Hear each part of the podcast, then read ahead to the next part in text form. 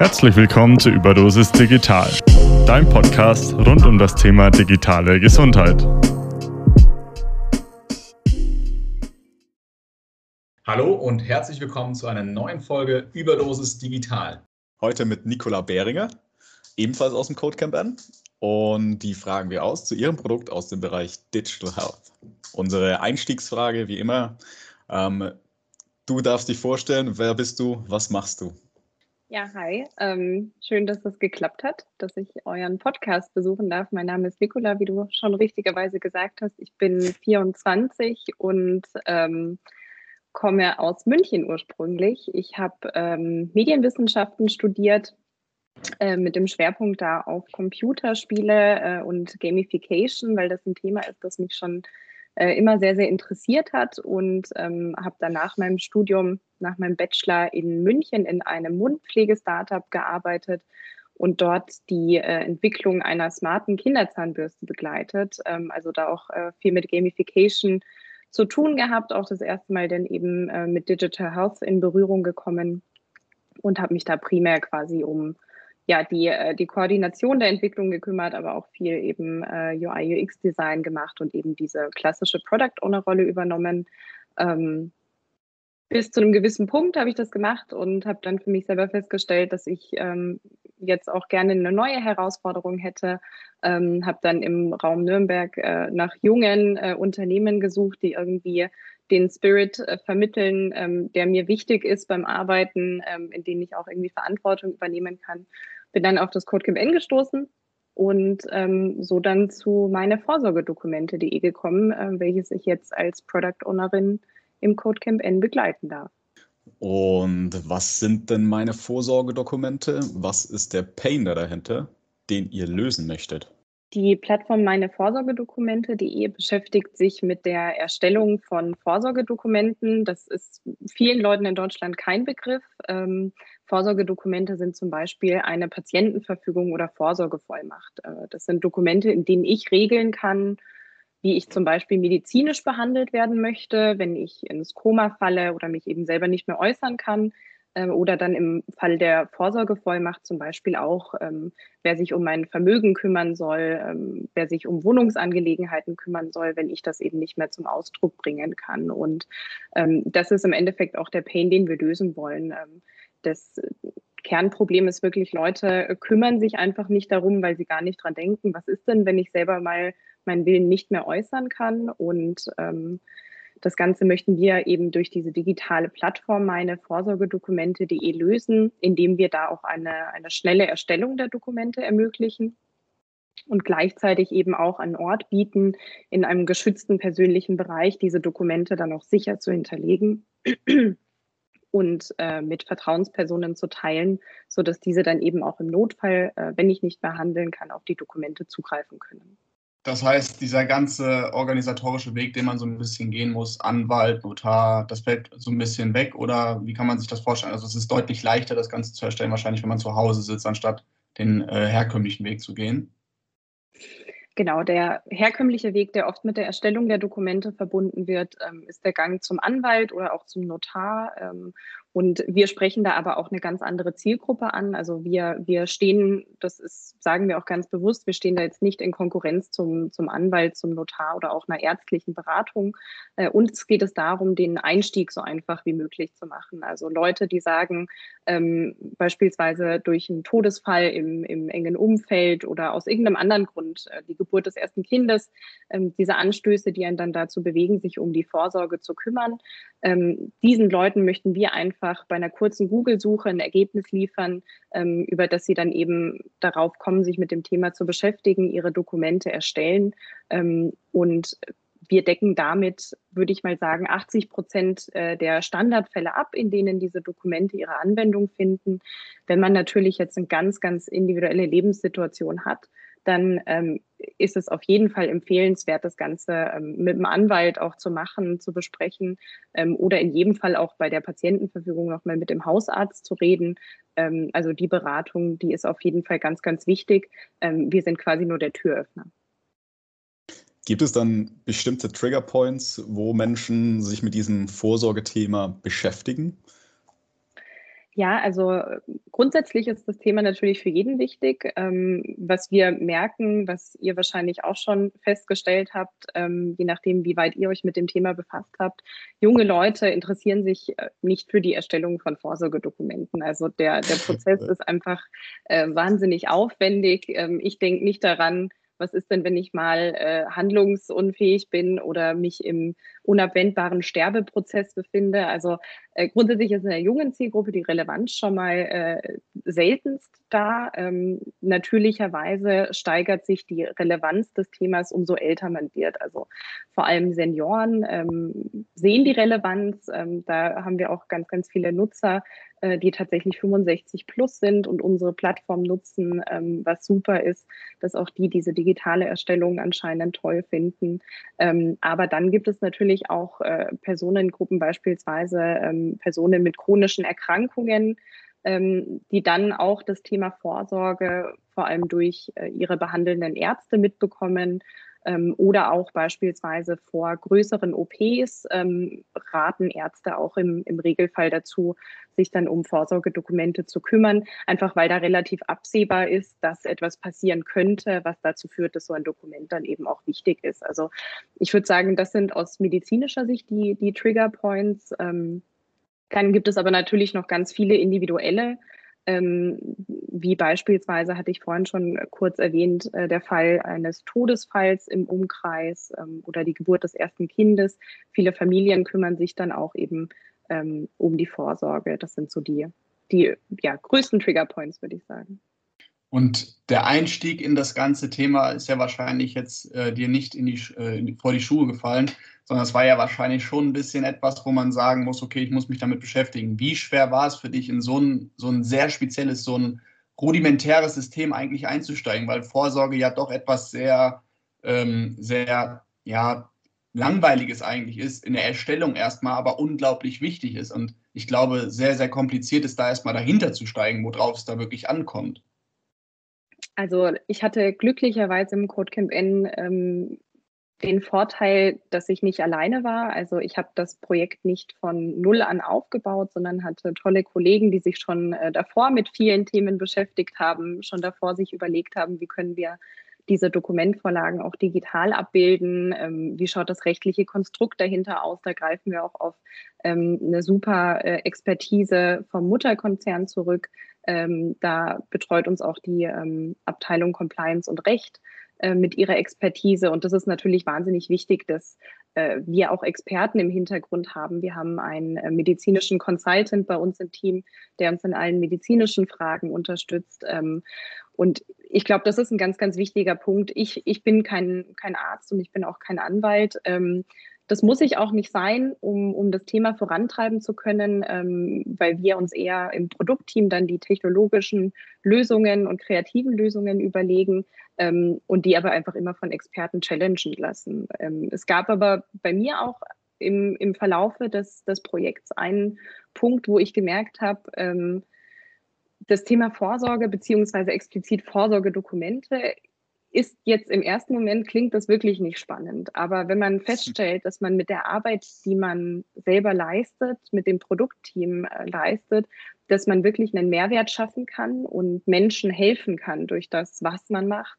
Äh, das war so für mich der Punkt, als ich das wirklich gemerkt habe, mit dem, wie es vorangeht, wie das Produkt akzeptiert wird und was wir vor allem auch für Feedback aus allen Ecken bekommen ähm, dass das einfach was ist, was, was ich wahnsinnig toll finde. Und diese Begeisterung hilft dann natürlich auch ungemein dabei, sich in das Thema einzuarbeiten und sich damit auseinanderzusetzen. Ähm, und ich glaube, das war so der größte Treiber auch für mich.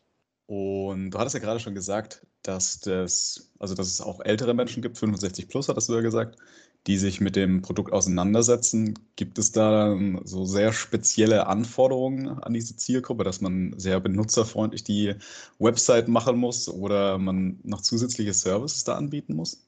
Das ist eine sehr gute Frage. Ähm, grundsätzlich ist das Thema Accessibility, äh, glaube ich, ein ganz, ganz wichtiges, nicht nur äh, für uns oder für eine ältere Zielgruppe, ähm, sondern für, für alle Anwendungen, egal ob es da dabei jetzt um ähm, ja, Produkt- oder altersspezifische Anpassungen geht ähm, oder andere Anpassungen. Wir haben festgestellt, dass tatsächlich die ähm, Schriftgröße und auch die Kontrastverhältnisse ähm, dabei extrem wichtig sind, äh, dass wir einfach darauf achten, dass ja die Schrift ähm, in der Größe auch zu lesen ist, ähm, die auch dann eben in einer älteren Zielgruppe gut ähm, konsumiert werden kann. ähm, das ist auf jeden Fall sehr, sehr wichtig. Und was wir ähm, auch schon öfter festgestellt haben, ist beispielsweise der Wunsch ähm, nach einem postalischen Versand der Dokumente. Wir bieten bei uns auf der Plattform aktuell ja nur den digitalen Download an, äh, dass man sich das Dokument dann äh, zu Hause selber ausdruckt. Und ähm, da gibt es dann schon öfter mal auch äh, Personen, die sagen, ich würde das Ganze gerne dann doch postalisch äh, von euch zugeschickt bekommen.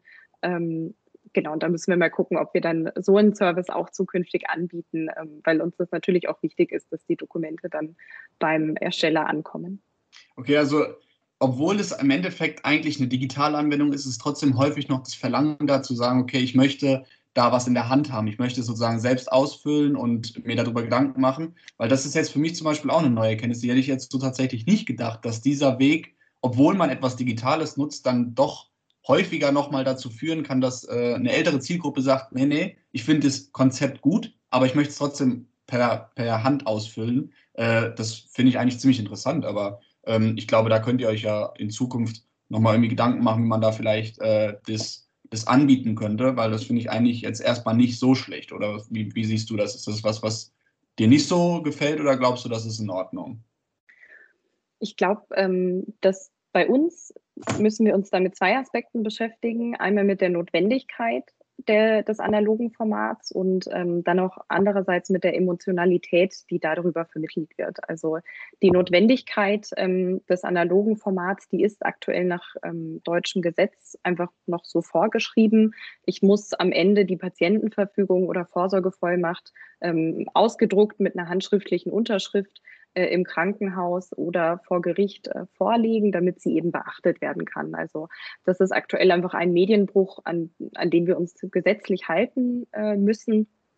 Und auf der anderen Seite, äh, glaube ich, ist es aber tatsächlich auch ganz, ganz oft so, wenn ich eine Webseite besuche und ein digitales Angebot wahrnehme, dann habe ich dann natürlich entlang des kompletten Prozesses viele Touchpoints mit der Marke, ähm, wir haben als Marke die Möglichkeit, da verschiedene Geschichten zu erzählen, um das ganze Thema auch emotional aufzuladen und da wirklich ein Erlebnis daraus zu machen. Aber ähm, das ist auch was, was ich ähm, in, in dem Startup ähm, sehr viel mitbekommen habe, in, in dem ich gearbeitet habe äh, mit der smarten Kinderzahnbürste. Dieses Erlebnis, äh, dass ich etwas auspacke, dass etwas zu mir kommt und ich diese, ähm, diesen Feiermoment quasi habe, äh, den hat man halt ähm, mit, mit digitaler Software, kann man den nur ganz schwer erreichen, meiner Meinung nach. Und deswegen finde ich diese Verknüpfung eigentlich sehr, sehr charmant, äh, dass der Kunde auch weiß, ähm, bei so einem wichtigen Thema, da sind wir auch quasi haptisch ähm, da und nicht nur als, als Webseite. Bedeutet das, die, das Haptische ist dann ein Dokument, das dann zugesendet wird? Oder habt ihr da noch anderes keine Ahnung, ein, ein Paket, das zugesendet wird mit einem Geschenk drinnen? Also ich, da möchte ich noch gar nicht so viel verraten. Wir haben ähm, eine Sache jetzt schon ganz konkret in Planung, ähm, die wir auch in den kommenden Monaten auf den Markt bringen werden. Das ist tatsächlich ein ähm, ja, ein, ein Buch, in dem ich Informationen ähm, zur Vorsorge und spezifisch dann auch zu jedem einzelnen Vorsorgedokument oder zum digitalen Nachlass ähm, ja, nachlesen kann und zusätzlich dazu quasi unsere Formulare, die wir online anbieten, auch in analoger Form abgebildet sind. Ähm, das war, haben wir jetzt auch entwickelt, basierend auf Kundenfeedback, ähm, weil ganz viele Personen gesagt haben, sie finden unsere Lösung super, ähm, aber ihre Eltern beispielsweise, die hätten da einfach gerne eben äh, doch nochmal so ein Buch, in dem sie auch was nachlesen können. Und ähm, wir haben gesagt, wir probieren das jetzt einfach mal aus. Ähm, wir planen da jetzt keine große Auflage mit 10.000 äh, Exemplaren, aber wollen einfach mal schauen, ähm, ob so ein haptischer Vorsorge so ein haptisches Vorsorgehandbuch ähm, auch Anklang findet in unserer Zielgruppe. Und weiterführend, ähm, je nachdem, wie sich, äh, wie das natürlich läuft, ähm, wenn wir merken, das kommt gut an, äh, ist es natürlich auch denkbar, da weitere ähm, Produkte äh, dann zur Verfügung zu stellen.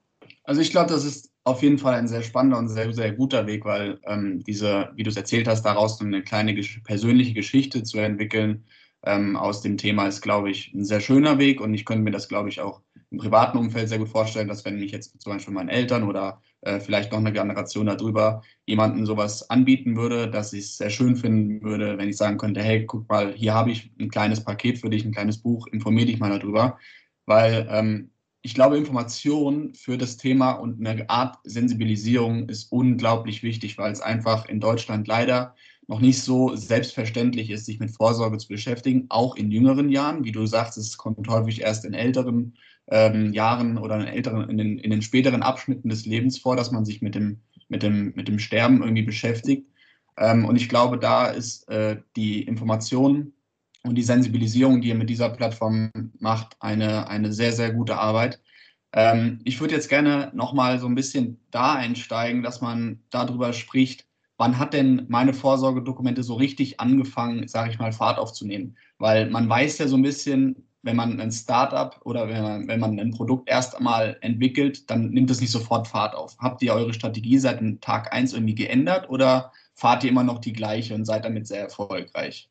Also das äh, Produkt ist im Dezember 2018 live gegangen, ähm, da in Form eines MVPs, also wirklich mit einem kleinen Feature-Set. Äh, das, das erste Dokument, das wir dort auch angeboten haben, war die Patientenverfügung und wir hatten dann erstmal ja, so eine Art Family and Friends Testphase, in der wir erstmal geschaut haben, noch ohne Werbung zu schalten, wie wird das Produkt angenommen, ähm, gibt es einfach noch Usability-Probleme, die wir optimieren müssen, bevor wir das Ganze auch bewerben. Und das war eine sehr, sehr gute Phase, um nochmal von einer breiteren Masse äh, Feedback einzuholen und dann quasi Stück für Stück auch zu sagen, so jetzt ähm, schalten wir da auch Werbung drauf und, und kümmern uns da um das Performance-Marketing.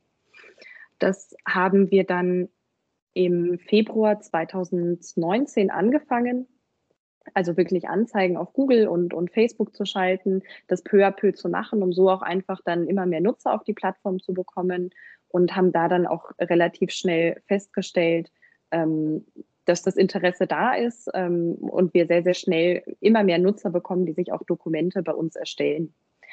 Zu dem Zeitpunkt war das Angebot noch kostenlos weil es uns sehr, sehr wichtig war, so möglich, möglichst viel Feedback zu bekommen zum Angebot, um das dann auch schnell optimieren zu können.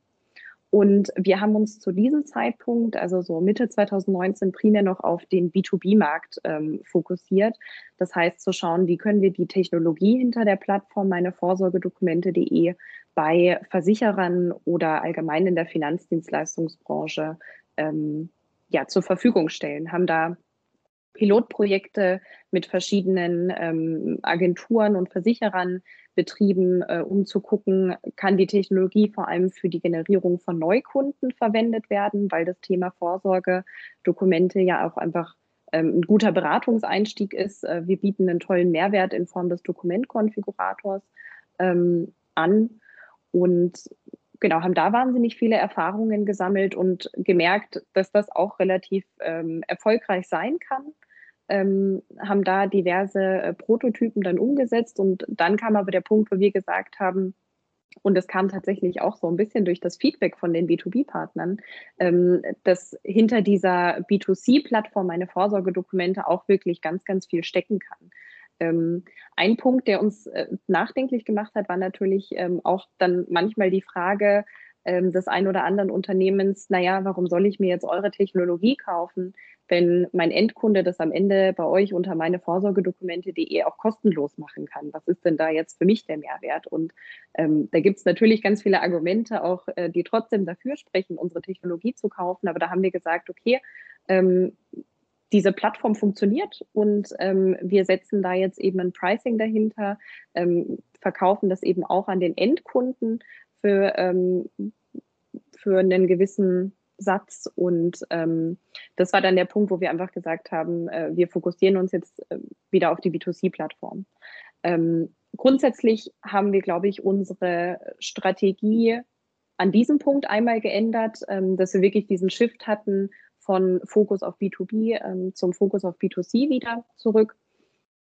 Aber wir haben zu jedem Zeitpunkt in der Produktentwicklung immer den Fokus darauf gelegt, ähm, alles auszuprobieren, äh, was geht und, und neue Features ähm, oder neue Möglichkeiten, sei es jetzt im Marketing, dass wir sagen, wir probieren jetzt Affiliate-Marketing aus oder ähm, wir beschäftigen uns jetzt mit, mit dem E-Mail-Marketing.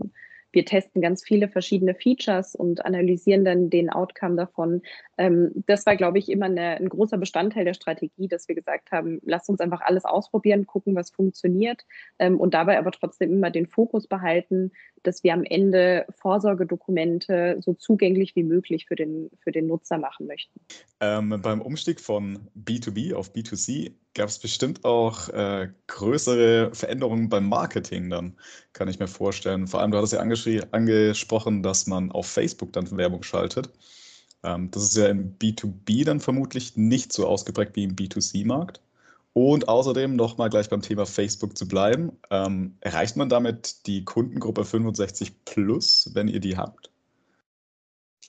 Also ähm, eingehend auf deine erste Frage, ähm, im, als wir uns auf den B2B-Bereich fokussiert haben, würde ich sagen, haben wir natürlich ganz, ganz viel Vertrieb gemacht, ähm, sind äh, auf diversen Veranstaltungen gewesen, haben probiert, so viel Networking zu betreiben, wie es nur geht, um ähm, ins Gespräch zu kommen mit Unternehmen. Ähm, wir haben auch das ein oder andere Mal wirklich probiert, ähm, geografisch einzugrenzen. Dort sitzt das Unternehmen, das wir gerne akquirieren möchten. Wir schalten jetzt bewusst dort Werbung äh, von meinevorsorgedokumente.de, um, um sie quasi auf uns aufmerksam zu machen. Ähm, ob das jetzt daran liegt, dass wir tatsächlich einen sehr, sehr großen Kunden dann für uns gewinnen konnten, sei jetzt mal dahingestellt. Ähm, Das lag bestimmt auch noch an anderen Themen, aber ähm, genau, da war einfach der Fokus äh, ein ganz, ganz anderer. Und für unsere B2C-Plattform, meine Vorsorgedokumente, haben wir, äh, genau, wie vorhin schon erzählt, ähm, ganz viele Anzeigen auf Google und Facebook geschalten. Ähm, als wir dann den Shift hatten, war das auch eine sehr interessante ähm, Erkenntnis oder Feststellung, dass wir gemerkt haben, jetzt, wo das Produkt dann auch kostenpflichtig ist, können wir die Erfolge oder die Strategie, die wir verfolgt haben, äh, für das kostenlose Produkt nicht einfach so fortführen, sondern du musst natürlich da auch nochmal ähm, ganz viel an der Webseite dann anpassen, gucken, dass der äh, Kunde durch diesen sogenannten Sales Funnel, ähm, also er kommt auf unsere Webseite und schließt dann den Kauf ab, dass wir da nochmal ganz viel optimieren, weil sich der verändert hat. Ähm, da gab es dann, würde ich sagen, einfach nochmal in der Marketingstrategie ganz viele Anpassungen, die wir wirklich on-page vornehmen mussten und dann natürlich auch an unseren Werbeanzeigen. Zu deiner zweiten Frage. Es kommt sehr selten vor, dass ähm, jemand einfach im Internet äh, rum, rumsurft und auf die Idee kommt, Mensch, jetzt kaufe ich mir mal ein Vorsorgedokument, wie die Patienten. Ähm, das heißt, im E-Commerce-Bereich würde ich mal sagen, sind wir doch schon eher ein, ein Nischenmarkt. Ähm, ein T-Shirt, das kaufe ich mir vielleicht äh, mal eher als ähm, eine Patientenverfügung bei meine Vorsorgedokumente.de oder einem anderen Anbieter. Und aus diesem Grund ist es für uns besonders wichtig, Kunden, die mit unserer Marke und Plattform in Berührung gekommen sind, zu einem späteren Zeitpunkt nochmal anzusprechen ähm, und einfach darauf aufmerksam zu machen, hey, du hast dir unsere Seite angeschaut, du hast dich mit dem Thema beschäftigt, warum hast du das denn nicht abgeschlossen? Das ist so, so wichtig, dass du dich darum kümmerst. Und da ist Facebook tatsächlich dann ein sehr guter Kanal, ähm, um die Leute eben für das sogenannte Retargeting ähm, nochmal einzugrenzen, nochmal anzusprechen und einfach nochmal auf uns aufmerksam zu machen ähm, weil tatsächlich, tatsächlich einfach der Abschluss der Dokumente ganz, ganz oft nicht bei, bei dem ersten Besuch der Webseite stattfindet, weil das Thema einfach so groß und ähm, ja auch einfach sperrig ist. Bei dem Marketing würde ich gerne noch mal kurz einhaken. Könntest du dir denn vorstellen, dass es auch von den Zielgruppen her unterschiedlich beworben werden müsste? Also zum Beispiel, dass mehr jüngere Leute, vielleicht Studenten, die sich ja rein theoretisch auch schon ähm, um Vorsorge kümmern sollten, dass man da schon einen Unterschied machen muss zwischen welcher, welche, welche Zielgruppe möchte ich jetzt gerade erreichen, weil ich glaube, das ist wichtig zu differenzieren, zu sagen, wollen wir jetzt gerade mehr auf die Zielgruppe gehen, wo wir wissen, die beschäftigen sich damit, oder wollen wir eher auf die Zielgruppe gehen, wo wir sagen, die beschäftigen sich leider noch nicht damit, aber dann muss auch das Marketing anders sein. Würdest du das so unterstreichen oder würdest du sagen, wir machen einfach einheitlich? Ich glaube, man, ich glaube, wir machen es uns dann im ersten Schritt ähm, so einfach wie möglich, wenn man das sagen kann, und fangen eben dort an oder bei der Zielgruppe an, in der wir nicht noch extra darauf aufmerksam machen müssen, warum ist das Thema denn wichtig und das noch groß erklären müssen. Ähm, die Leute, die sich schon damit beschäftigen, älter sind oder eben eine chronische Erkrankung haben, ähm, für die ist dieser Schritt schon abgehakt. Die wissen, das ist wichtig, ich muss das machen. Und ähm, die können wir dann natürlich auch leichter einfach für das Thema begeistern, wenn wir auf unsere Plattform aufmerksam machen und sagen, hier kannst du das jetzt schnell und einfach erledigen. Die Zielgruppen, die sich dann eben nicht mit dem Thema beschäftigen, die sind für uns dann ähm, aus einem anderen Grund natürlich spannend. Äh, wir wollen natürlich, dass jeder in Deutschland seine Vorsorgedokumente erstellt hat, auf der ganzen Welt im besten Fall, aber wir beschränken uns jetzt erstmal ähm, nur auf Deutschland in dem ersten Schritt. Ähm, aber die brauchen dann auch einfach ganz andere Lösungen. Also ähm, äh, junge Leute, würde ich mal sagen, haben im Schnitt äh, schon in der Regel einen, einen Organspendeausweis in ihrem Geldbeutel. Das ähm, ist ja auch ein Vorsorgedokument, ähm, das dann relativ häufig anzutreffen ist ähm, bei jeder Person in Deutschland. Und da muss man sich natürlich dann überlegen, findet man da vielleicht eher den Einstieg drüber, über, über das Thema Organspendeausweis oder vielleicht auch einfach über das ähm, Thema anderer Vorsorgeleistungen, die für eine jüngere Zielgruppe attraktiv sind, über die wir dann den Einstieg zu Vorsorgedokumenten finden. Aber ihr merkt vielleicht schon, das Ganze ist dann auch irgendwie mit um Umwegen verbunden. Und ähm, deswegen ist es uns aktuell einfach sehr, sehr wichtig, ähm, diesen Prozess erstmal so zu perfektionieren, dass die Leute, die für sich selbst den Bedarf erkannt haben oder sich zumindest auf Google ähm, mal in die Suchleiste eingegeben haben, Patientenverfügung, wie geht das eigentlich ähm, oder was ähnliches, ähm, dass die dann auch abgeholt werden und, und sich mit dem Thema dann auch beschäftigen können. Ich hätte dann noch die Frage zum, zur Zukunftsentwicklung oder zur der Entwicklung der Zukunft. So rum ist es, glaube ich, besser. Ähm, von meiner Vorsorgedokumente ist es, fokussiert euch eher darauf, dass ihr neue Produkte noch zusätzlich entwickelt, also zur Betreuungsverfügung, Vorsorgevollmacht, Patientenverfügung noch zusätzliche Verfügungen? Oder wollt ihr erstmal mit den Produkten, die ihr jetzt habt oder mit dem Sortiment, das ihr jetzt habt, ähm, noch weiter wachsen? Das ist eine gute Frage ähm, und wir wollen beides. Ähm, ich hatte es vorhin ja schon erzählt, dass wir uns sehr, sehr glücklich schätzen können, dass wir im Team ähm, so viel Expertise auf rechtlicher und medizinischer Seite äh, für den Bereich Vorsorgedokumente haben. Und ähm, uns ist es in einem ersten Schritt wichtig, dass wir wirklich das Thema Vorsorgedokumente perfektionieren. Das heißt, ähm, wir wollen perfektionieren, äh, welche Informationen brauchst du, aus welcher Zielgruppe, in welcher Form brauchst du die Informationen, wie können wir die Erstellung wirklich optimal gestalten. Und dann ist es uns auch extrem wichtig, dass das Dokument am Ende auch wirklich so schnell wie möglich dort ankommt, wo es ankommen soll. Und dann noch weiterführend ähm, der nächste Schritt, dass der Arzt auch versteht, was in diesem Dokument steht. Ähm, das ist ganz, ganz oft nämlich auch der Fall, dass da wahnsinnig komplexe juristische Fachtexte stehen, die ein Arzt dann, wenn er schnell handeln muss, erstmal durchlesen muss. Und da ist manchmal auch gar nicht die Zeit dafür. Und ähm, ihr merkt es, äh, entlang des Prozesses gibt es noch so, so viele Probleme, die wir gerne mit unserer Lösung einfach beheben möchten.